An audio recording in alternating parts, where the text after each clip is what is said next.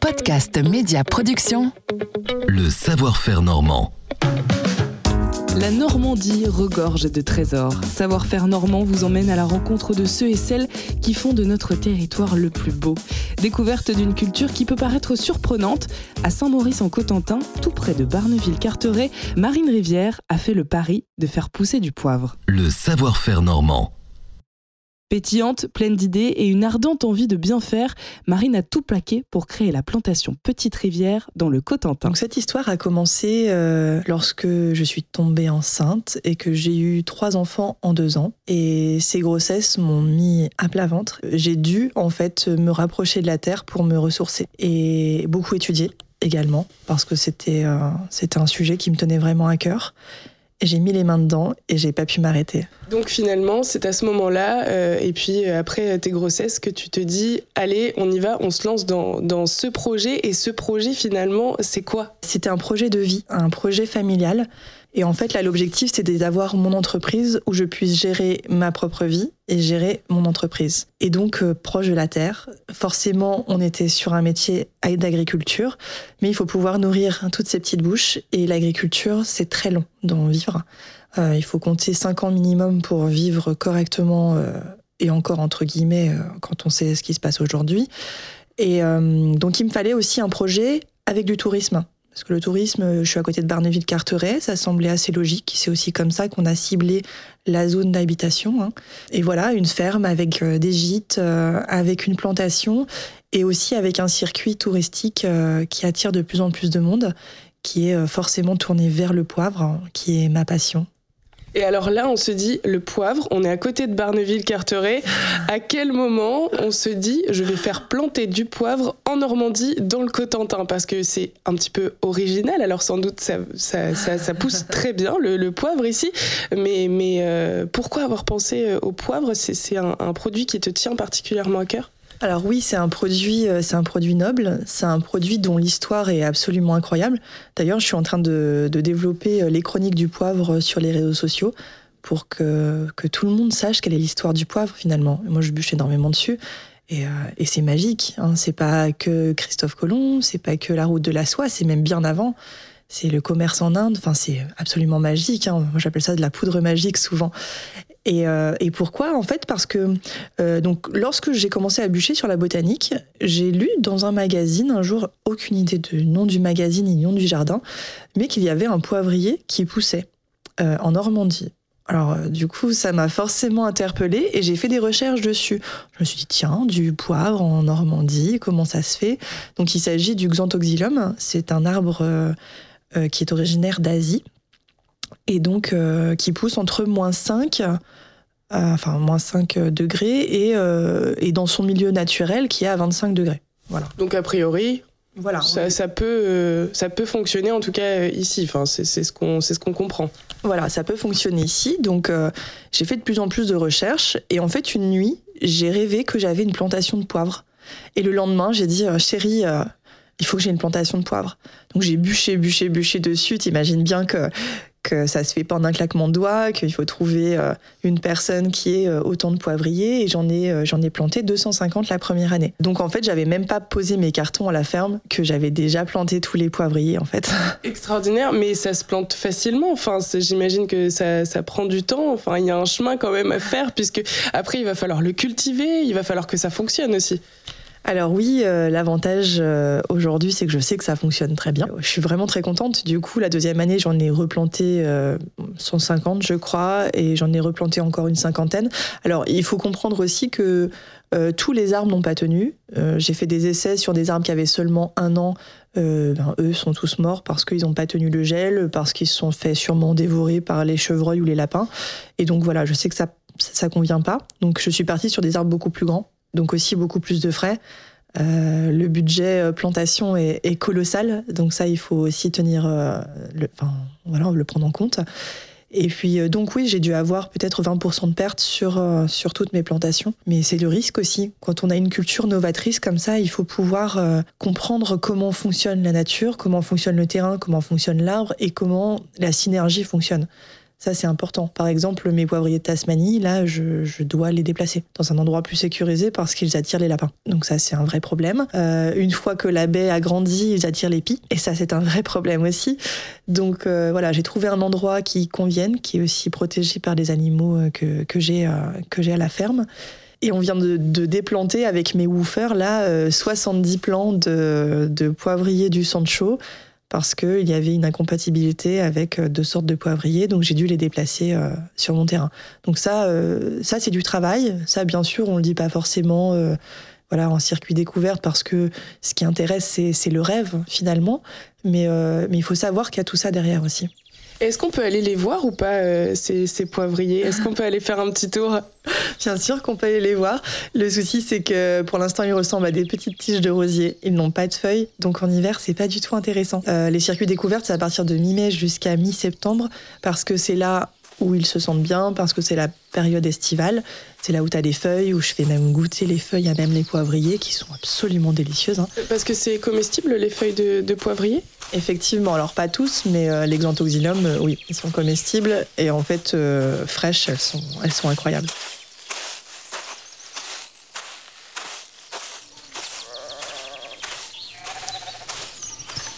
Ça fait combien d'hectares ici, Marine Ça fait 4 hectares. Et là, on entend donc les petites biquettes qui sont là-bas. Euh, les poivriers, ils sont loin ou pas d'ici? Alors non, là, les poivriers sont, sont pas loin, ils seront juste derrière, je vais te montrer ça. Mais je voulais aussi qu'on passe voir ces animaux-là, parce que euh, ça fait deux ans que je suis là, et entretenir 4 hectares, c'est pas rien. Et quand on décide de tout faire à la main, j'aime autant dire que c'est vraiment titanesque. Euh, donc du coup, j'ai fait le choix de faire de l'éco-pâturage. Donc les chèvres, qui vont manger tout ce qui est buisson, tout ce qui est un petit peu dur. Et puis les moutons qui vont venir manger les pousses d'herbe et qui vont venir te faire un petit gazon en fait. Donc ça c'est pour les zones un petit peu difficiles, euh, pas facilement praticables. Et puis dans ma plantation, j'ai aussi quatre ânes euh, qui viennent euh, pâturer, bientôt cinq d'ailleurs, parce que je récupère des ânes qu'on me donne. je suis tombée amoureuse des ânes et je crois que ça se, ça se sait maintenant. Donc euh, parfois on m'appelle et j'ai du mal à dire non. Mais euh, là, il va falloir arrêter à un moment donné. Ils servent à quoi ces ânes-là finalement dans la plantation de poivre? Eh ben, ils servent à, à passer une retraite paisible pour eux surtout. Ce sont des ânes qui sont en retraite. Ils ont 4 hectares qui leur sont 100% ouverts. Ils ont un abri qui est ouvert également, du foin indispo, de l'eau constamment. Et en fait, ils font leur vie dans le terrain. Donc il y a des zones qui sont mieux entretenues que d'autres parce qu'ils préfèrent certaines parcelles ou certaines expositions. Tu verras, on dirait un golf à certains, certains endroits. Par contre, d'autres pas du tout. L'avantage des ânes, c'est qu'ils ne touchent pas à mes poivriers. Alors là, au milieu des ânes, Marine, on est euh, sur la plantation de, de, poivre Oui, là, on est en plein milieu de la plantation. Donc là, tu vois, ce sont des tiges. Alors, on, va s'approcher d'un poivrier. Euh, là, tu es sur une tige qui ressemble à un rosier. Hein, qui fait environ euh, un peu plus d'un mètre de haut. Euh, et, on voit surtout bien les épines à cette période-là. Donc ces épines-là, la particularité qu'elles ont, c'est qu'elles vont grossir avec le tronc. C'est pas comme un rosier où l'épine va tomber et se régénérer. Là, tu es sur une épine qui va grossir avec le tronc et donc qui va devenir extrêmement dure et assez dangereuse. Et ce qui est marrant entre guillemets, c'est que tu as aussi des épines sur les feuilles. Donc toutes les feuilles, euh, la tige de la feuille est pleine d'épines et les feuilles, sous chaque euh, veine de feuille, tu as des épines. C'est quoi la, suite de, la pousse? Dans quelques semaines, ça va ressembler à, quoi? Et quand est-ce que les feuilles vont arriver? Alors les feuilles arrivent au printemps avec euh, la naissance de tous les, tous les bourgeons en fait des arbres euh, du coin. On est vraiment sur le même timing. Hein. donc le bourgeonnement se fait, puis les feuilles arrivent, elles grandissent et le bois grandit également. Donc là, tu es, quand même sur, allez, sur 10-15 cm par an de pousses. Et puis, il faut savoir aussi qu'il prend en volume. Et il crée également de nouvelles branches à la racine. Euh, donc ça, ça prend de l'énergie hein, à l'arbre. Donc il faut qu'il soit bien nourri. Il faut qu'il soit dans une, dans une terre, en fait, qui est riche. Euh, d'où le choix d'être en biodynamie. Euh, cette terre était en pâturage depuis environ une trentaine d'années, à ma connaissance en tout cas. Donc bien fertile, bien tassé également par les vaches, bien sûr, mais aussi fertilisé euh, ben, par l'engrais naturel. Je ne suis pas pour euh, retourner la terre, tu vois, parce que ça détruit l'écosystème finalement. Donc j'ai préféré faire des gros trous pour avoir une terre un peu plus meuble autour du poivrier, le planter avec des petits cailloux ou tu sais des billes d'argile euh, sous les pieds pour le, le drainage, parce qu'on est quand même sur une terre qui est argileuse et donc qui garde bien l'eau finalement. Euh, donc un terrain en pente, c'est quand même l'idéal. Donc on est bien sur un terrain en pente, ce qui évite la stagnation d'eau. Et tu vois, j'ai euh, sur le haut de mon terrain, j'ai un terrain euh, qui est plat. je ne fais rien pousser dessus. Et il y en a combien là devant nous des, des, poivriers? Parce qu'ils sont très discrets pour le moment. Oui, ils sont discrets pour le moment. Et en plus, en été, je laisse l'herbe pousser. Et parfois, je coupe même le champ pour la le préserver de la sécheresse, en fait. Parce que plus il y a de matière organique sur une terre, plus la terre est protégée de la sécheresse. Euh, forcément. Donc, euh, donc en fait, pour l'instant, ils ne sont pas si visibles que ça. Par contre, euh, dans quelques années, tu reviendras ici, ce sera une forêt. J'ai hâte. Alors justement, on parle de, cette euh, plantation euh, de poivre. Il y a toute la pousse et puis ensuite, euh, une fois que le poivre est mûr, il faut le ramasser. J'imagine qu'il y a une technique particulière pour ramasser ce poivre et puis qu'après, il y a aussi un travail pour qu'il arrive en petit pot et puis qu'il arrive dans nos assiettes. C'est ça. Alors, euh, le travail est le suivant. C'est bon, bien sûr, on plante. Euh, je paille deux fois par an. Pas de produits chimiques. Je suis en biodynamie. Donc, euh, tout est fait à la main. Pas de moteur ou très peu. Hein, surtout de la tronçonneuse pour les bocages quand les arbres tombent. Et au moment de la récolte, en fait, tout est fait à la main. Donc, voilà, il faut faire arbre par arbre. Et ce sont des arbres épineux. Donc, donc on se blesse. On est un peu abîmé, mais la passion prend le relais dans ces cas-là et, et on tient bon. Et donc après, une fois que cette récolte est faite, il faut nettoyer euh, toute cette récolte, donc euh, insectes, feuilles, petites branches. Ensuite, les laisser sécher pendant une bonne semaine en fonction du taux d'humidité. Hein, L'hygrométrie est importante euh, quand on fait sécher du poivre. Oui, j'allais vous dire, bah, surtout ici, hein, on, reste quand même en Normandie, donc le temps est toujours incertain. Il peut faire très beau pendant une semaine et puis il peut pleuvoir aussi pendant une semaine. J'imagine que ça, ça a un impact sur le séchage. Ça a un impact énorme, effectivement, et l'hygrométrie doit être entre 8 et 12 euh, Au-delà, vous aurez de la moisissure. En dessous, euh, vous abîmez votre produit. Donc ça, c'est important. J'ai une pièce en fait qui est faite pour, avec euh, des séchoirs, et en fait, j'ai ma chaudière qui est à côté. Donc la température n'est pas trop élevée. On est sur une pièce bien sèche et ventilée. Donc on, est vraiment dans de très bonnes conditions pour sécher le poivre.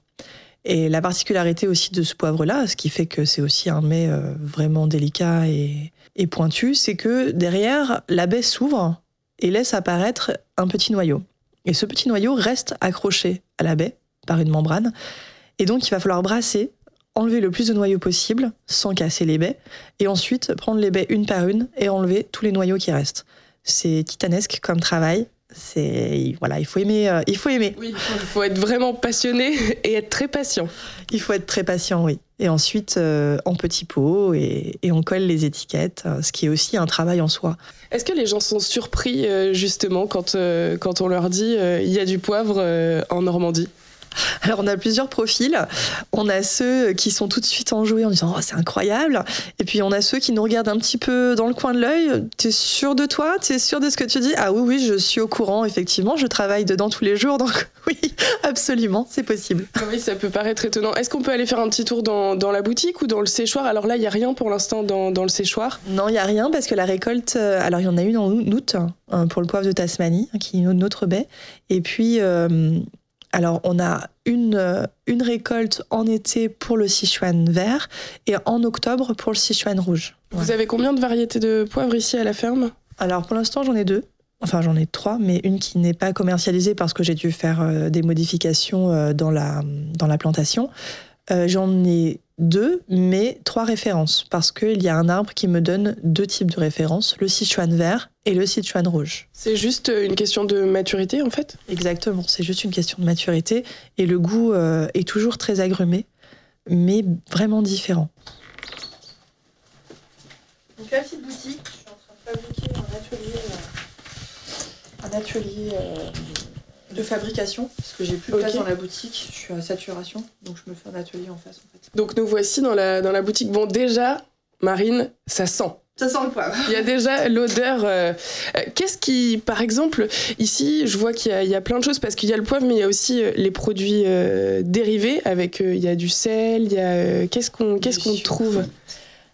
Alors, ce qu'on trouve, alors vous allez trouver nos trois références de poivre. Euh, donc Sichuan vert, Sichuan rouge et Tasmanie. Vous allez aussi trouver un poivre à huître. Je l'ai fait valider par euh, le chef de la marine, Victor Le Boucher, là, à, à Carteret. C'est, citronné un peu. C'est citronné parce qu'il y a du Sichuan vert dedans. Le Sichuan vert, quand on le sent, ça sent l'agrume, ça sent même la citronnelle. Ça reste doux en bouche, c'est presque un peu fleuri. Et puis, plus tu l'as en bouche, et plus euh, le goût va prendre de la place. Et ça va monter, monter, monter, jusqu'à te faire fourmiller la, la- la bouche, en fait. hein. Ça te fait vibrer carrément la langue. C'est assez incroyable. Et c'est une vraie explosion en bouche. hein. Donc ça, c'est le Sichuan vert. Maintenant, tu as le Sichuan rouge. Alors c'est génial parce que du coup, c'est appelé ça poivre de la côte des îles. Donc là, on est vraiment euh, chez nous, quoi. Ah ouais, c'est c'est hyper cool. C'est mon père qui a trouvé ce nom-là et il m'a dit que c'était c'était vraiment sympa. Et, j'ai adhéré tout, aussi tout de suite. Donc là, tu as du Sichuan euh, rouge. Donc là, c'est fleuri, c'est citronné, c'est beaucoup plus doux. Et moi, c'est un poivre que j'aime vraiment manger sur, euh, sur des Saint-Jacques ou sur un poulet ou euh, sur une ratatouille, tu vois. Et, et j'aime beaucoup en tisane aussi. C'est un bon désinfectant naturel, c'est vraiment génial. Donc, euh, donc oui, moi tout l'hiver, je bois ma verveine, gingembre, poivre du Sichuan rouge. C'est ça qui t'apporte tout ce dynamisme. Ouais, ça apporte pas mal de dynamisme, ça évite aussi beaucoup les microbes. Et alors, on a aussi le poivre de Tasmanie. Ça pousse aussi bien que, que le poivre de Sichuan. Ça pousse aussi bien, c'est juste lui qui attire un peu trop les lapins. Ok. Donc là, celui-ci, il a peu Mmh. d'odeur comme ça. Ouais, mais Lorsque tu ouvres, il a peu d'odeur. Par contre, quand tu le passes au mortier, que tu l'ouvres, il a un goût euh, terrible. Fleur, bergamote et un puissant piquant en bouche. Alors celui-ci, il envoie du lourd. il est tout noir celui-là. C'est une baie vraiment toute noire. C'est une baie toute noire. C'est euh, plus rond que les poivres de, de Sichuan. Oui, on n'est vraiment pas du tout sur, sur, la même, sur le même arbre, on n'est pas du tout sur la même baie. Euh, donc là, ça ressemble presque à une petite myrtille quand, quand tu l'accueilles. Et en fait, là, il faut la sécher, il faut un peu d'aide pour le sécher parce que le taux d'humidité ici est trop élevé.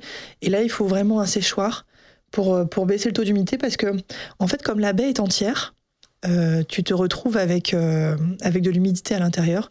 Et une fois mis en pot hermétique, ça va moisir. Donc il faut vraiment le sécher à cœur. Le sucre au poivre, Marine, on met ça sur quoi en fait? Alors le sucre au poivre, tu peux le mettre sur des fruits frais.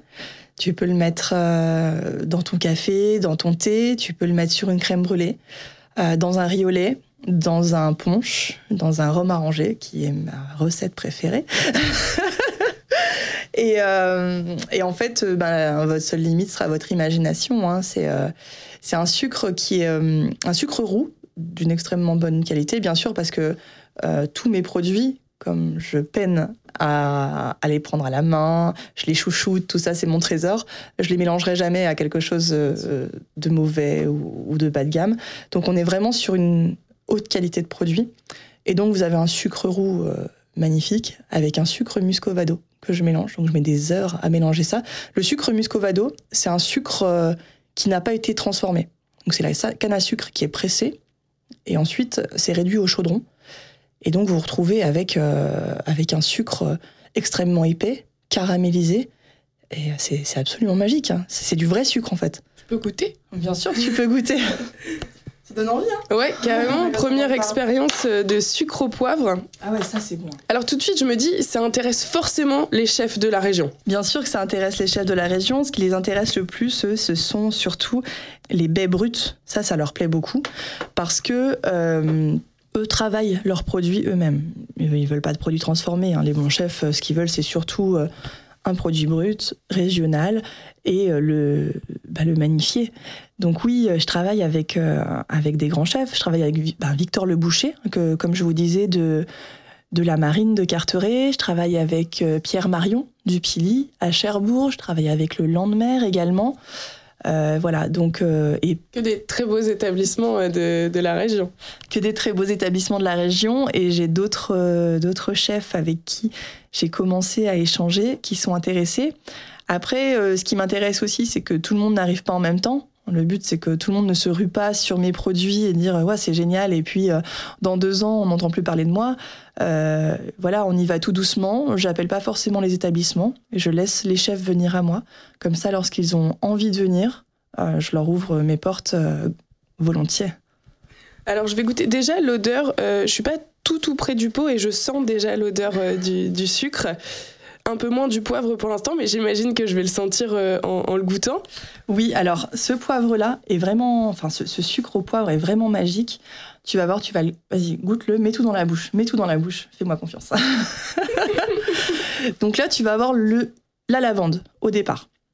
Une lavande furtive, il y a une lavande de, que je fais pousser chez moi, que je mets dedans. c'est hyper fleuri. Ensuite, voilà, tu as du sucre roux, Ensuite, tu as le sucre muscovado qui arrive. Et à la fin, tu vas avoir le goût du poivre et le piquant qui va arriver. Mais juste à la fin. C'est dingue Ouais, ouais. À chaque fois que je fais goûter ce sucre, ben, les personnes repartent avec un pot. Il est, il est magique. C'est incroyable. Enfin, vraiment, j'ai jamais goûté. Euh, ah, c'est extraordinaire. Et là, on a le, goût du poivre qui reste, en fait, en bouche. Exactement. Et oui, parce qu'on associe ça à du salé, en fait, le poivre. Oui, on associe ça. à du salé, mais parce qu'en France, la connaissance du poivre est assez restreinte en fait. Euh, le poivre, alors déjà, le, véritable poivre pousse sur une liane dans les pays tropicaux. Hein. À l'origine, il vient d'Inde. Ensuite, il a été étendu en Afrique, en Asie. Mais ce poivre-là, euh, quand tu le prends de très bonne qualité, euh, est délicieux ils ont tous une odeur, un parfum différent. Tu as des poivres blancs, des poivres rouges, des poivres noirs, qui sont tous issus de la même liane, mais il y a une transformation différente. Soit une maturité, soit une transformation différente derrière. Et en fait, ces poivres-là, il faut pas s'arrêter à ce que tu connais, en fait. C'est euh, avec quoi tu voudrais le manger? Moi, surtout dans les circuits découvertes et, circuits dégustation que je fais, à chaque fois, je leur demande avec quoi vous voudriez le manger? Souvent, on me dit avec du chocolat, parce que poivre chocolat, c'est magique. Euh, d'autres me disent euh, sur des cerises, euh, sur des framboises, des fraises. On est en été, forcément, on a des, fruits assez gourmands comme ça. et quand arrivent les jours un peu plus frais, on a la pomme. Ah ouais On a plein de pommes ici. Oui, ah bah oui, oui, là, on, est, on est en plein dedans. On est en plein dedans. Du poivre avec la pomme? Alors, le sucre que tu viens de manger là, ah ouais, le sucre. imagine-le sur des pommes confites ou juste une compote ou une tarte tatin. C'est magique. Il va falloir qu'on aille faire la cuisine, la Marine. Avec plaisir. Donc ça c'est le sucre et on a donc qui s'appelle le diélette. On, reste toujours euh, dans le local. On reste sur du local et j'ai un autre sucre également qui s'appelle le Grandville que vous pourrez découvrir à la boutique. Et il y a quoi dans le Grandville Dans le Grandville, vous avez du sucre roux, du poivre, du sichuan rouge et des fleurs de sureau que vous faites pousser aussi ici, les fleurs de sureau ou pas? Oui, alors elles m'ont pas attendu pour pousser, mais effectivement, j'en ai énormément sur mon terrain. Donc il faut aussi exploiter ce qu'on a euh, autour de nous. C'est ça aussi le message. Oui, en fait, euh, c'est vrai que j'étudie aussi beaucoup les plantes comestibles euh, qui poussent dans la nature. Et, et, nos ancêtres le faisaient très bien. Ils allaient tous chercher des pissenlits, l'herbe la plus connue que l'on peut que l'on peut récolter comme ça, même le sol. Il y a les champignons, mais il y a plein d'autres choses en fait. Et on oublie les fleurs de sureau, ça a presque un goût de rose. C'est magique. Les pétales de rose également, j'en ai récolté pas mal hein, pour les faire sécher. Je ne sais pas encore exactement ce que je vais en faire, mais je les récolte. Et j'ai également euh, les mûres, énormément de mûriers, donc je les laisse prospérer, les plus beaux pieds surtout, pour récupérer ces baies-là. Donc, euh, quand mes enfants ne les dévorent pas à même le bol quand je viens de les récupérer, ce qui est un peu plus compliqué, mais je les déshydrate et je les garde en pot. Et je sais qu'un jour, je créerai un sucre avec de la mûre et du poivre. Oui, finalement, là, maintenant qu'on en a parlé, euh, j'ai plein d'idées aussi. Donc, on a euh, ce sucre-là, le diélette, le Grandville, et puis du thé. Oui, alors le thé, c'est ma collection hiver. J'ai du thé et du café aux épices et au poivre. Ça a été un, un joli succès. Et euh, en fait, je m'arrête jamais, j'ai plein d'idées, je suis hyper gourmande en plus, donc euh, j'ai pas beaucoup d'efforts à faire pour imaginer ces recettes-là. Et j'ai euh, également des sels, des sels arrangés. J'essaye au maximum de tout faire pousser chez moi. et si c'est pas le cas aujourd'hui, ce sera le cas demain. donc j'ai mes piments, mes piments qui me permettent de faire le sel piment Sichuan rouge. Et donc ce sel est couleur rouge. J'aime bien aussi avoir un code couleur par poivre. Donc le but, c'est d'avoir après un sucre par poivre et un sel par poivre. Et les sels, bah, tu peux voir, un, as un sel rouge, ou un, peu rosé en tout cas, qui est plutôt sympa. Tu as un sel vert également, avec du poivre, du Sichuan vert, du thym et du romarin. Et il y a également un, sel noir dont je suis actuellement en rupture de stock, mais il faut absolument que j'en refasse. Euh, c'est du sel euh, à l'olive noire, ail et poivre de Tasmanie. Et en fait, je l'ai lancé euh, au marché de Noël. J'ai mis un message sur les réseaux sociaux et il s'est envolé en quelques heures. Et les olives, est-ce qu'on peut en faire pousser ici, vous pensez ou pas? Ah bah bien sûr, là j'ai mes oliviers d'ailleurs qui sont, alors j'ai pas fini la récolte, mais qui sont chargés d'olives, euh, d'olives noires. Euh, et, oui, bien sûr qu'on peut en faire pousser. J'ai même, euh, j'ai même le contact d'un, d'un gars qui a une plantation donc d'oliviers au Portugal et qui a acheté des terres en Normandie pour replanter des oliviers. Donc on aura effectivement un producteur d'huile d'olive alors c'est long hein, à pousser, mais dans, une dizaine d'années, j'imagine. Donc on pourra dire que le poivre, l'huile d'olive, tous ces produits peuvent être du savoir-faire normand finalement. Exactement. Euh, bah, en fait, euh, les, terres normandes sont vraiment incroyables. Le climat normand est incroyable. Et ça, encore une fois, c'est dû, euh, c'est dû au Gulf Stream, c'est dû voilà, à notre position un peu particulière, près de, de l'océan ou de la mer, tout dépend comment on voit les choses. Mais on a un climat merveilleux ici et, euh, ce serait bête de se priver de, tout ça. Moi j'ai plein d'idées encore d'autres plantations un peu, un peu exotiques comme ça, type euh, du wasabi. Euh, pourquoi on n'a pas de plantation de wasabi ici? Je ne sais pas. Bah, on en aura bientôt a priori. peut-être, peut-être que si j'arrive à me dégager un petit peu de temps, je, m'essaierai à cette plantation-là, mais ça peut être une idée pour un agriculteur qui veut s'installer faire en masse euh, du réfort, du wasabi, parce qu'il faut savoir que ce sont des cousins, hein. l'un vient d'Europe et l'autre vient d'Asie. Euh, oui, ça peut être une super idée. Le savoir-faire normand en podcast et réécoute sur podcastmediaproduction.com.